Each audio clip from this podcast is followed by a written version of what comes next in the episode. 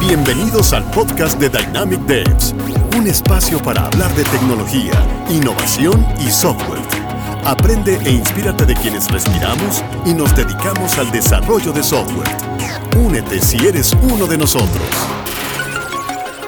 Hola, yo soy Marlis Mejías, directora de negocios de Dynamic Devs, y nos encontramos aquí en un nuevo episodio del podcast de Dynamic Devs, un espacio que hemos creado para todos aquellos que aman la tecnología, la innovación y poder tener ese espacio para compartir algunas experiencias y conocimientos con el fin de aprender y seguir haciendo comunidad en torno a la tecnología. Hoy estoy muy emocionada porque me acompaña Liliana Acosta, Human Tech y Digital Philosopher. Además es CEO y fundadora de Thinker Soul. Y Liliana pues se dedica a trabajar con empresas que están en vías de digitalización en temas como consultoría en ética, pensamiento crítico y filosofía también aplicada a la tecnología y los cambios tecnológicos, ¿no? Tomando en cuenta también lo que serían todos los dilemas éticos y culturales que eso trae también. Bienvenida Liliana, ¿cómo estás? No, gracias a ti Marlis por la invitación y a todas las personas que están escuchando este podcast.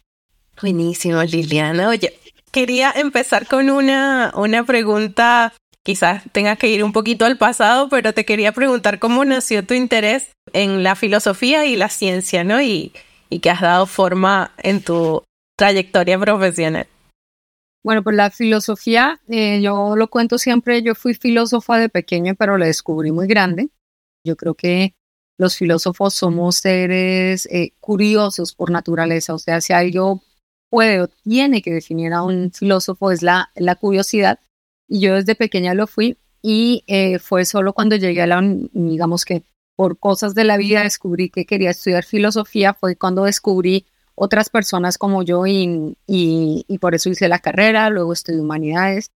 Tengo un máster también en filosofía, entonces pues digamos que siempre ha estado dentro de mí.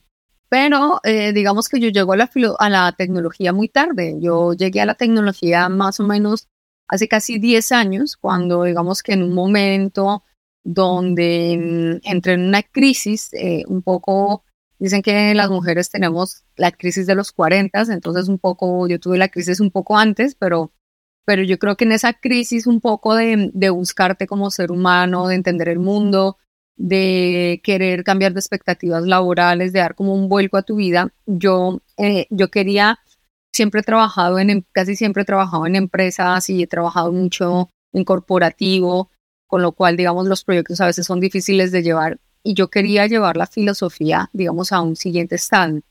Entonces, sabía que lo quería hacer, pero no sabía cómo. Y digamos que del otro lado también eh, sabía que tenía que empezar mi propio proceso de digitalización, si quería seguir trabajando, si quería seguir continuando, digamos, laboralmente activa. Entonces, es cuando yo decido hacer un máster en Digital Business y es cuando, digamos, es como si yo hubiera llegado con las piezas del rompecabezas sueltas y poco a poco se fueron uniendo poquito a poquito para, para que, digamos, para dar nacimiento a mi consultora que se llama Thinker Soul. Entonces, soy una humanista que ayuda hacia la tecnología. Buenísimo, Liliana. Sí, además que son temas que van de la mano y a veces lo pasamos por alto, ¿no? Y específicamente en Thinker Soul, eh, ¿A qué te dedicas? ¿Cómo ayudas a esas empresas que están en vías de digitalización? Pues mira, yo eh, Tinker Soul nace en el 2017, que es justo cuando terminó el máster. Y en una primera estancia, eh, yo como trabajé mucho tiempo en consultoría, digamos que yo me daba cuenta que eh, la consultoría se caía por muchísimas cosas, pero cosas que eran fácilmente preveibles y que se podían solucionar pero que no se solucionaban por cosas, por problemas humanos. Entonces, yo decía, si eso pasa en estrategia, en una consultoría, pues cómo va a pasar en una estrategia de transformación digital.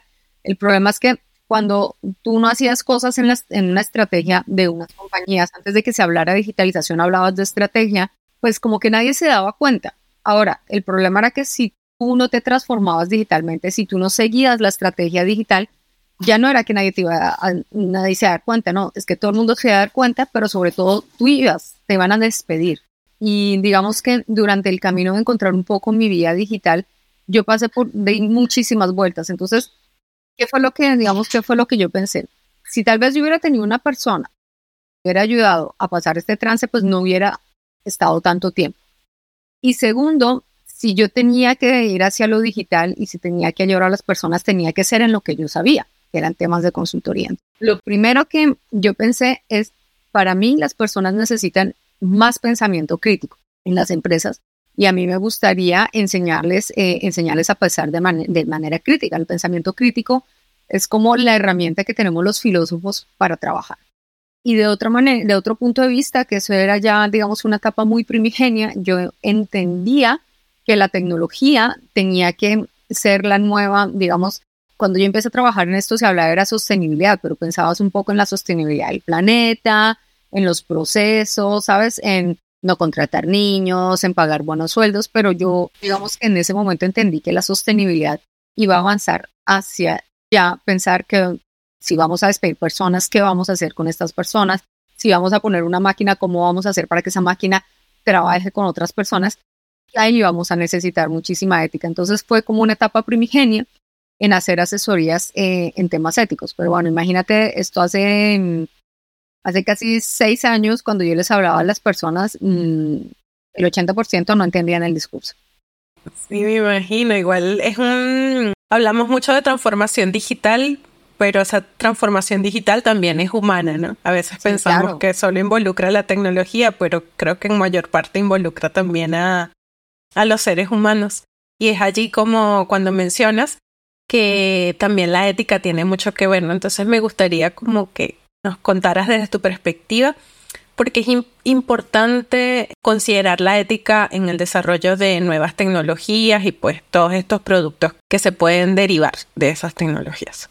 Primero me gustaría un poco retomando lo que acabas de decir, y es que a mí me parece que transformación digital lo hemos entendido mal que las máquinas no se transforman. O sea, las máquinas ya nacen digitales, ¿sabes?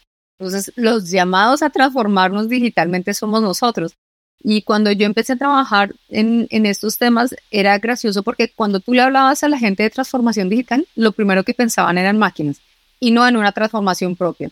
Entonces yo les decía, no, es que transformación digital, digital es transformación personal. Entonces ese, eso fue uno de mis primeros lemas. Entonces, eso para retomar un poco. Y digamos que en, en las nuevas tecnologías la ética va a ser muy importante por lo siguiente. Eh, nosotros digamos que estamos, la, la, inteligencia artificial está muy cerca estamos a dos años de cumplir 50, 70 eh, años de existencia. Se creó en el año 55. Y tan solo hace 10 años empezamos a ver los grandes problemas que la humanidad puede empezar a tener con la inteligencia artificial. Y no sé si recuerdas el algoritmo de Amazon que no contrataba mujeres en tecnología, el tema de Cambridge Analytica, que yo creo que la gente aún no ha entendido la gravedad que representó esto para nosotros, los algoritmos con sesgos, el tratamiento de los datos. O sea, nosotros vamos a tener problemas que cada vez irán a peor. Y digamos que así como, digamos, a lo largo de la humanidad, pues los humanos hemos entrado en consensos para no hacernos daño ni matarnos, a pesar de que han existido guerras, pero, por ejemplo, la bomba atómica existe desde el principio del siglo pasado, pero que podría ser muchísimo más letal que la inteligencia artificial, porque podría acabar con toda la vida en el planeta. O sea, no es que nos dejaran eh, rezagados como la inteligencia artificial, sino que podría acabar con, con toda la vida en el planeta o exterminar una determinada parte de la, de la, de la población. Pues incluso hasta para eso hemos podido poner, eh, digamos, en normas y hemos podido lograr llegar a cierta clase de consensos, a pesar de que siempre hemos vivido con el riesgo de una bomba atómica. Y pues en este caso es exactamente igual. Lo que pasa es que sí estamos ante una encrucijada que nunca la humanidad se había enfrentado y es que puede haber algo que nos sustituya en muchísimos campos, puede haber algo que incluso pueda llegar a, a tomar el control y que nosotros no seamos capaces de controlar como una bomba atómica. Entonces, para todo lo que se viene con la inteligencia artificial, tenemos que echar mano de la ética. ¿Y por qué? Porque digamos que el, problema de la ética es básico. O sea, el problema de la ética es el problema entre el bien y el mal. Es la reflexión acerca del bien y el mal. Y nosotros en este momento estamos en un momento donde tenemos que entender que a veces hay cosas que pensamos que están bien, que no están bien, y hay cosas que están mal y que no las, tal vez que no las estamos viendo tan mal como deberíamos verlas o que estamos aceptando cosas malas o que simplemente no estamos viendo el lado positivo. Tal vez nos estamos enfocando mucho en el negativo y tal vez no estamos viendo el positivo. Entonces es acá donde viene la ética, ayudar a pensar toda esta clase de situaciones y a dar un poco de claridad, porque digamos, si fuera tan fácil entender qué es el bien y el mal hoy, pues no estaríamos en esta clase de, digamos, de encrucijada. La humanidad no estaría tan asustada, ¿sabes? Sí, totalmente. Además, como mm, quizás algo también un poco desconocido para las personas en general o bueno, incluso para quienes trabajamos en tecnología, a veces nos ponemos mucho del lado de ver todas las oportunidades que existen, pero quizás no pensamos del todo en las implicaciones que va a tener a futuro eso que estamos creando, ¿no? ¿Qué recomendaciones nos podrías dar para abordar el desarrollo de, quizás de nuevos productos basados en AI para abordarlo un poco de manera un poco más responsable o ética, digamos? Mira, yo creo que el primer paso en cualquier inteligencia artificial, eh, lo primero que tú tienes que pensar es en los datos, en dónde estás eh, extrayendo los datos para trabajarlos, ¿sabes? La inteligencia artificial, digamos, ¿cuáles son las mayores bondades de la inteligencia artificial? Que sea predictiva, que maneje millones de información en tiempo real, que te pueda, que es personalizada, ultra personalizada, o sea que podemos ir al punto. Pero un gran problema eh, cuando la gente habla de los sesgos en la inteligencia artificial, muchas veces dicen, no, es que eh, la inteligencia artificial tiene los sesgos del programador. Y no es verdad.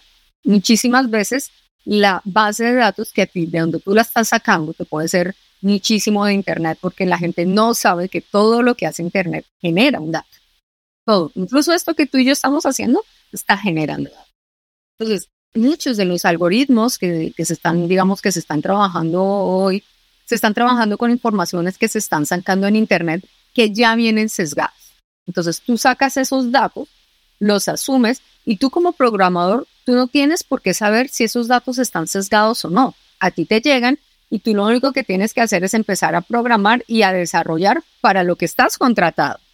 ¿Sabes? Entonces, digamos que por mucho, por mucho que tú quieras hacerlo, pues no, no, no tienes por qué tener conciencia de que esos datos tal vez estén sesgados.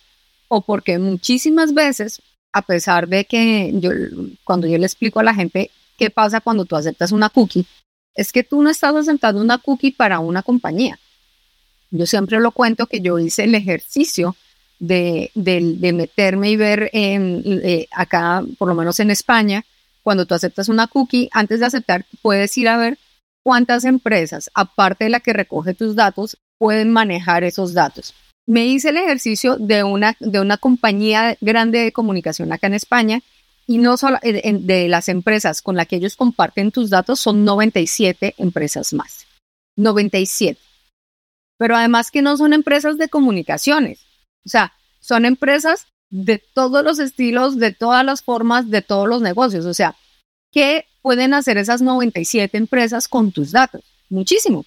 ¿Por qué? Porque hay una, una empresa que recolecta los datos. Hay otra empresa, esto era un poco, es un poco como el teléfono roto. Entonces, una recolecta los datos. En la otra los almacena. Pero, ¿qué estás almacenando de esos datos? O sea, ¿qué es la información que estás extrayendo? ¿Cómo la estás midiendo? ¿Cuál es el modelo que tú utilizaste para manejar esa información. Y esa empresa que recolecta esos datos y que la manda puede ser a Kuala Lumpur, porque tú no sabes dónde, en qué servidor están tus datos, se la puede pasar a otra empresa, ¿sabes? O sea, ya mira cada cosa que está pues, aportando esa cadena y esa otra empresa hace otro estudio de valor y le va a pasar esa información a la otra y a todas esas 97 empresas. Entonces, imagínate esa cadena de datos y de información y de desinformación que ya estamos creando. Es muy grande, Marlis.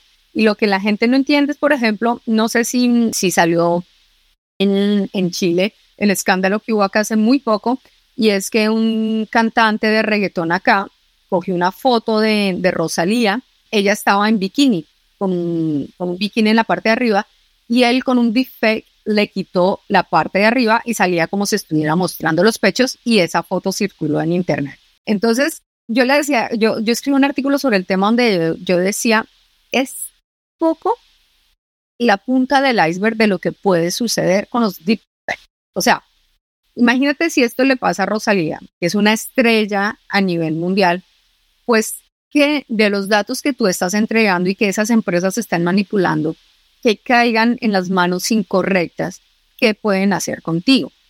Utilizar una frase fuera de contexto, utilizar una imagen de tus hijos en no sabemos dónde. O sea, hay muchas formas en que nuestra privacidad se está viendo alterada y que nos puede hacer daño. Entonces, digamos que por eso es que necesitamos tanto la ética, por eso es que los programadores y las personas que trabajan en tecnología, es importante que conozcan la ética, pero también es importante que nosotros exijamos ética a cada una de las personas que componen o que manejan nuestros datos, ¿sabes? Sí, totalmente, Lilian. Además que es abrumador un poco pensar en todas las posibilidades del uso de, de nuestros datos y que no conocemos de qué otras maneras tú dices la punta del iceberg, no sabemos de qué otras maneras pueden ser utilizados, entonces a veces siento que quizás nos estamos quedando un poco atrás con el tema regulatorio, ¿no? Sí. Eh, no sé cómo quizás en, la, en las épocas de las revoluciones industriales pasadas a lo mejor había veranos un poco más largos en los que se podía trabajar en estas regulaciones, pero ahora siento que estamos un poco contra el reloj, ¿no? En ese sentido. Entonces, eh, sí, es, un poco preocupante en el sentido de que quienes se tienen que unir para que estas regulaciones sean, sean posibles. No sé qué piensas tú de, de cómo estamos en cuanto al tiempo y, y todo lo que pues está mira, sucediendo. Yo quiero decirte una cosa. Eh, hace poco, bueno, yo digamos que en medio, yo, yo, vivo en Madrid y en medio de todos nosotros estamos dentro de un gran paraguas que se llama la Comisión Europea, que para mí es estar dentro del mejor de los mundos posibles, porque Europa ama la regulación. Digamos, por ejemplo, la ley de protección de datos más fuerte en el mundo es la, es la europea de hecho, los americanos la están utilizando para desarrollar una de ellos porque una de las peores leyes de datos que hay en el mundo es la americana. La gente cree que esto es genial y no. Pero sin embargo, digamos que eh, hace poco, eh, imagínate, estamos hablando que ChatGPT fue lanzado el 30 de noviembre del 2022, que tiene seis meses, siete, ocho meses, no sé. Y ya ha causado estragos y pueden seguir causando estragos. No sé si te enteraste de un chico en Bruselas que mantenía una relación con una inteligencia artificial generativa como ChatGPT, pero que tenía la misma, eh, digamos, la, misma inteligencia generativa, pero tenía otro nombre y terminó suicidándose porque esta, esta inteligencia artificial se lo recomendó que se suicidara. Ya estamos hablando de palabras mayores. Entonces, o sea, ya han pasado, van a pasar muchísimas más cosas. Tenemos problemas de privacidad, tenemos problemas de derechos de copyright, o sea, tenemos muchísimos problemas y la Comisión Europea sale a decir que ellos acaban de meter todo, todo su engranaje para tener una ley en el 2025. ¿De verdad? O sea, 2025. O imagínate todo lo que puede pasar en dos años en inteligencia artificial. O sea, si tan solo nosotros tomáramos desde el, el año de la pandemia acá lo que ha pasado en inteligencia artificial con metaverso, con ChatGPT, con las inteligencias artificiales generativas, o sea, digamos, con todo lo que ha pasado en tan solo menos de tres años, imagínate lo que pueden pasar en dos años más. Además, van a empezar a legislar sobre algo que existe hoy, pero en dos años, imagínate lo que va a existir. Entonces, yo creo que uno de los grandes problemas es que las empresas tecnológicas se han movido dentro de un espacio que se llama alegalidad. O sea, no es ilegal, es alegal. Significa que no existe la ley. La A dice es que no existe la ley. Entonces, pueden hacer lo que quieran y Facebook ha hecho lo que ha querido justamente porque no existían las leyes, pero sobre todo porque los gobiernos, hasta que el político no entiende lo que tiene que, legislar, pues tiene que mandar a hacer un estudio a una universidad o a una empresa, hacer muchísimas cosas. Entonces yo creo que uno de los modelos, eh, uno de los mejores modelos eh, que, se han, que se han inventado y que ya existen países que están haciendo estos modelos es la unión entre la industria, las universidades y el gobierno. O sea, tiene que ser una triada. O sea, no puede estar la Comisión Europea trabajando por allá sola y las empresas haciendo otra cosa y las universidades, yo por ejemplo en este momento que estoy investigando, investigando por otro lado, ¿sabes? Porque estás perdiendo tiempo, recursos, o sea, por muchísimas cosas. Entonces me parece que la solución es crear un gran movimiento a nivel mundial, porque es que ya nosotros no hablamos únicamente de, la, de Europa, Necesitamos que el mundo entero se una para empezar a crear unas grandes leyes sobre estos temas, pero que salgan rápido.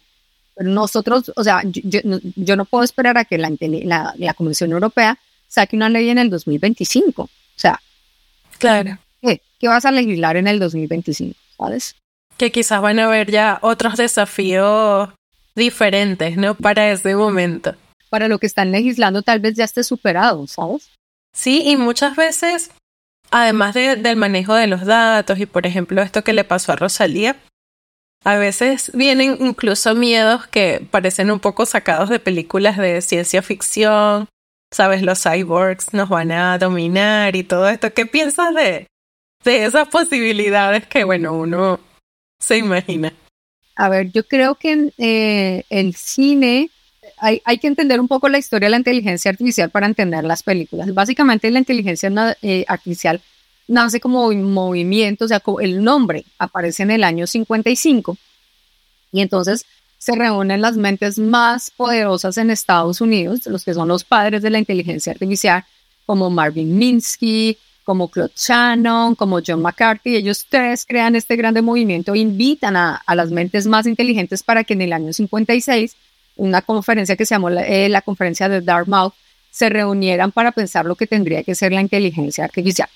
Entonces, ¿qué pasa en esta conferencia? Como vienen personas tan prestigiosas, Marvin Minsky, que es el padre de la robótica, de hecho, y uno de los padres de la inteligencia artificial, dice, saca un artículo en el año 1961 diciendo en para el final de esta década, o sea, para el inicio de los años 70, ya el mercado va a estar inundado de máquinas, mejor dicho, los robots nos van a digamos, nos van a atacar, bueno, digamos, empieza a hacer, empieza a hacer estas prescripciones.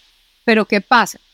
Que a pesar de que ellos tienen las ideas y saben cómo hacerlo, en ese momento no existe la tecnología para hacerlo. Lo mismo que está pasando en este momento con el metaverso. No existe aún la tecnología para poderlo hacer. Entonces, o no encuentran la tecnología, como digamos, por muchísimos motivos no pueden desarrollar eso, aparece lo que se llama la primera, el primer invierno de la inteligencia artificial. Entonces, eh, el invierno significa que son momentos donde todo el mundo dijeron, no, esto es pura mentira, esto es pura chatarra, esto, todo lo que dijeron es mentira. Pero sin embargo, eh, digamos, en ese, en ese mismo momento empiezan a aparecer las primeras películas acerca, acerca de robots, acerca de posibles eh, colonizaciones, aparece el cyberpunk también. O sea, es un movimiento dentro de la ciencia ficción que se ocupa únicamente de hablar de futurismo, de, robots, de, de, inteligencias artificiales, eh, a pesar de que ya habíamos tenido Asimov en los años, eh, desde los años 30. Entonces, digamos, empiezan a aparecer toda esta clase de, películas basadas un poco en estas expectativas que nos dan. Pero, ¿qué pasa? Las expectativas no aparecen porque no hay la tecnología, pero sigue habiendo. Entonces, nosotros contamos, digamos, la primera, la primera gran película que nosotros tenemos es Terminator, luego le sigue Blood Runner, ¿sabes? Y luego siguen apareciendo películas, pero la tecnología no avanza.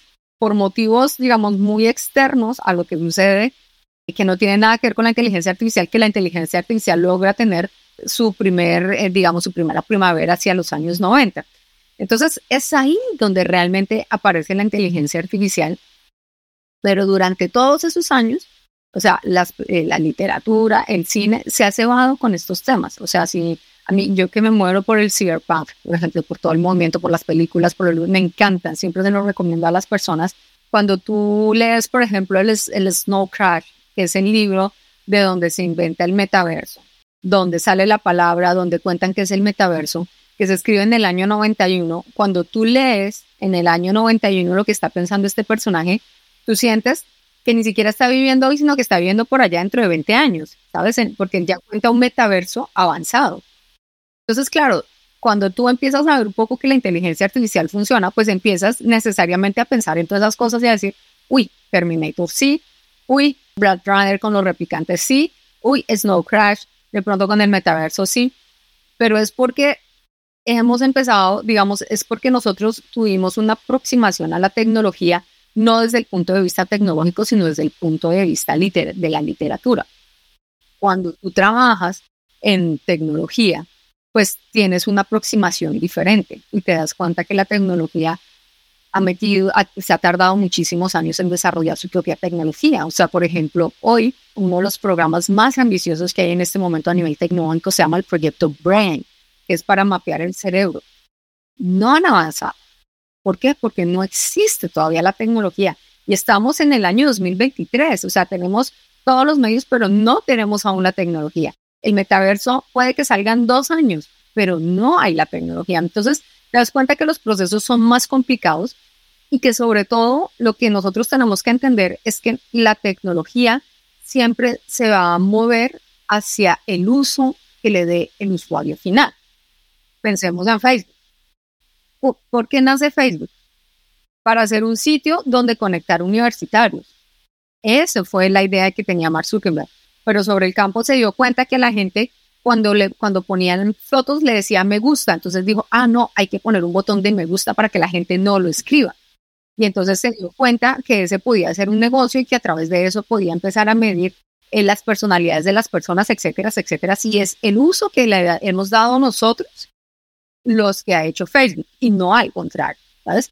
Entonces, igual va a pasar con la tecnología. Tendrá que ver muchísimo con el uso que nosotros le demos. O sea, si sacan una tecnología y nadie decide usarla, pues no sé cómo lo puedan hacer, ¿sabes? Además que la inversión en tecnología es muy alto, eh, no sé si lo sabes, pero un día de entrenamiento de ChatGPT, que estuvo casi 10 años en entrenamiento, cuesta 100 mil dólares. Entonces, el más interesado en poder, digamos, recuperar la inversión es Microsoft, ¿sabes? Si no es como si las personas no lo utilizan para lo que ellos lo sacan, pues tendrá que girar hacia otra cosa para que las personas lo utilicen. Entonces yo creo que desde ese punto de vista tendríamos que ver que de alguna forma también está en nuestras manos apoderarnos de la tecnología. Eh, parte de mi trabajo, lo y siempre de luego, es, es ser un puente de comunicación entre personas y tecnología, ¿sabes? Es ayudar a las personas a cruzar ese puente que da tanto miedo, pero no nos da tanto miedo porque conozcamos la tecnología, sino porque desconocemos la tecnología, ¿sabes? Entonces, yo creo que es eh, parte de lo que tenemos que hacer los divulgadores en, tecnología, es eso, es ayudar a entender a la gente la tecnología desde otro punto de vista. Sí, Liliana, muy importante eso que mencionas porque eso, el uso de las herramientas está en nuestras manos, tanto de los que conocemos un poco más de tecnología como eh, cualquier tipo de personas, ¿no? Porque ya vemos que ChatGPT pues, tiene un alcance bastante importante. Pero ¿qué podemos hacer tanto como para preparar como para que forme parte de nuestro día a día, incorporar el pensamiento crítico, la ética, un poco la filosofía y poder detenernos a pensar cuando estamos usando alguna herramienta o, la vamos a probar, ¿no? Precisamente para tratar de reducir estos problemas que atentan contra nuestra humanidad o nuestro bienestar, nuestra seguridad. Mira, yo creo que lo, lo más importante antes, eh, antes de, de, salir, o sea, es, es, gracioso porque eh, yo, lo decía hace, hace poco, escribí un artículo este fin de semana que se llamaba ¿Por qué no somos digitales? Y es porque nosotros nos creímos digitales por utilizar un ordenador, un computador o por estar en redes sociales, cuando tal vez ser digitales es una forma de pensar y entender el mundo muy diferente a como nosotros lo entendimos. Y yo creo que eh, ir hacia un campo digital, tenemos que entender que un computador o que las redes sociales y que el Internet solamente son un medio que nos deben permitir llegar a un punto. Entonces, está en nosotros entender hacia dónde queremos que esta tecnología nos llegue. O sea, no podemos seguir subiendo en un tren que no sabemos para dónde va, porque podemos terminar estrellándonos, ¿sabes?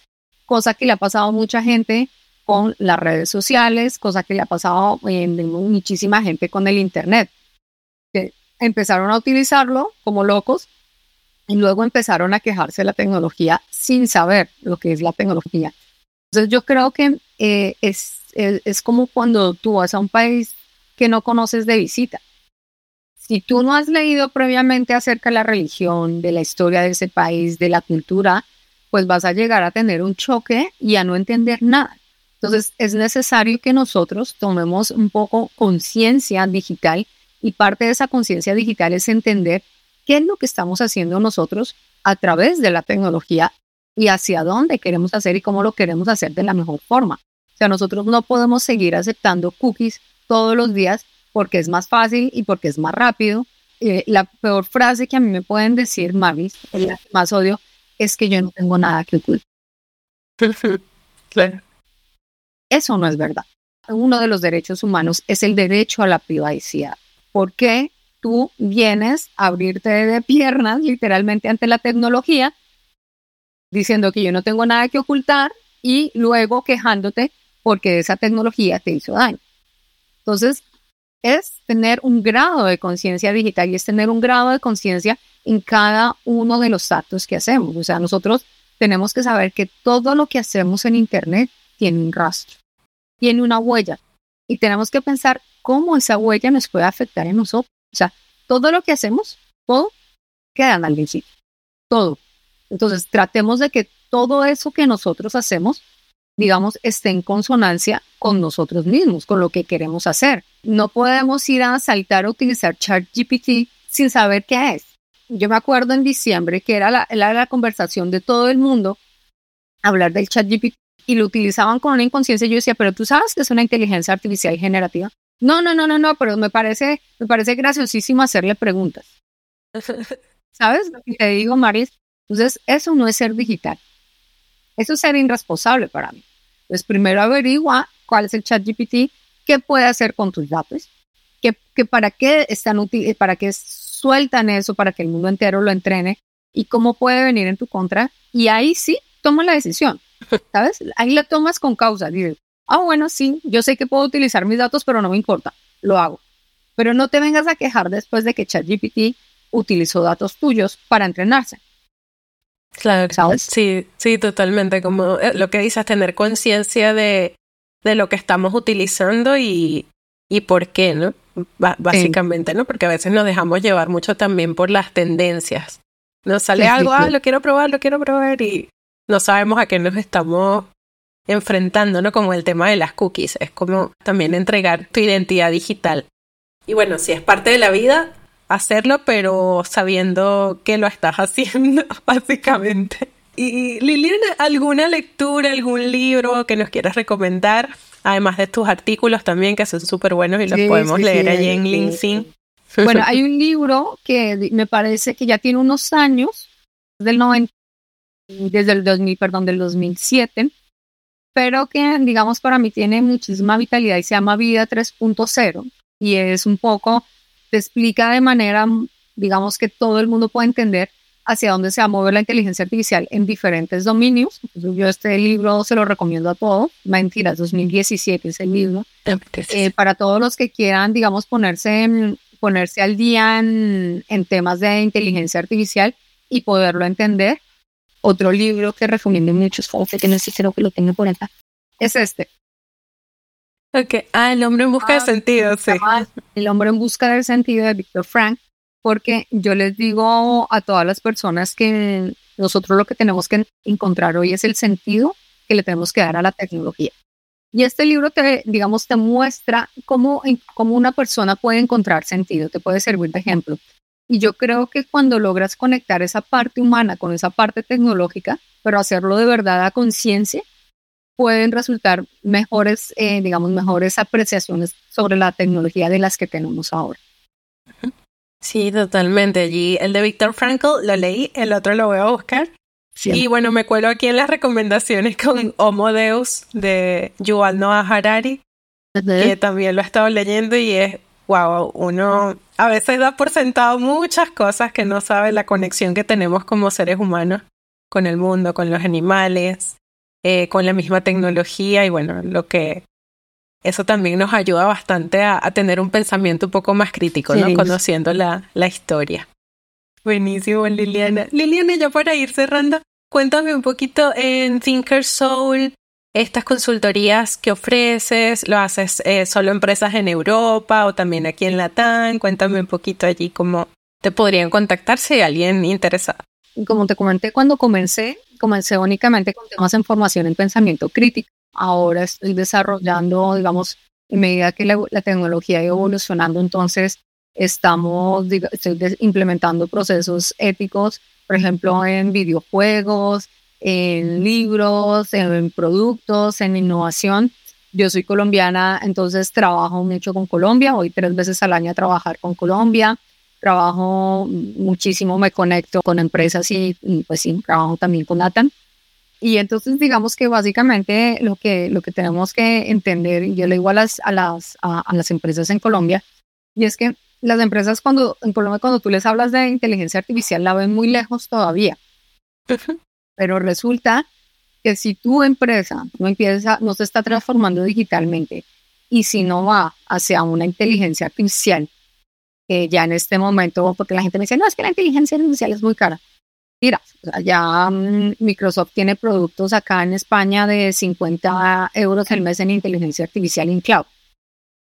Ya el problema, ya el problema de los costos ya los estamos superando y cada vez irá a menos, ¿sabes? Entonces, las empresas que quieran, digamos que las empresas que quieran subsistir y competir en, digamos, en este medio, pues van a necesitar, por ejemplo, un servicio 24 sobre 24 horas para los clientes, de respuesta inmediata, porque los clientes ya no van a esperarte, eh, de, un, de un catálogo de servicios casi personalizado.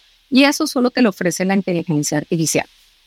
Entonces, en la medida que las empresas empiecen a adquirir sistemas de inteligencia artificial, pues se van a encontrar con muchísimos problemas, ya no solo tecnológicos, sino éticos. Entonces es ahí donde llegamos, eh, llegamos con Thinkersoul a pensar y a ayudar a establecer protocolos para que esos procesos éticos se lleven en la empresa, ¿sabes? Buenísimo, Liliana. Allí igual vamos a dejar tu, tu perfil de LinkedIn, la página de Thinkersoul también en la descripción para que puedan estar allí pendientes de tus publicaciones. Y Liliana, te agradezco mucho por esta conversación. Ojalá en algún momento podamos hacerlo con un cafecito y bueno, extendernos un poco más. Súper interesante, de verdad, todo. Te agradezco muchísimo por tu tiempo. No, gracias a ti por invitarme. Y bueno, gracias a todos también quienes nos escucharon. Pueden dejar comentarios, también sus sugerencias en LinkedIn, en Instagram también, e incluso en los comentarios de YouTube. Así que bueno, les mando un abrazo y chao, chao. Hasta luego. Gracias por sumarte al podcast de Dynamic Devs.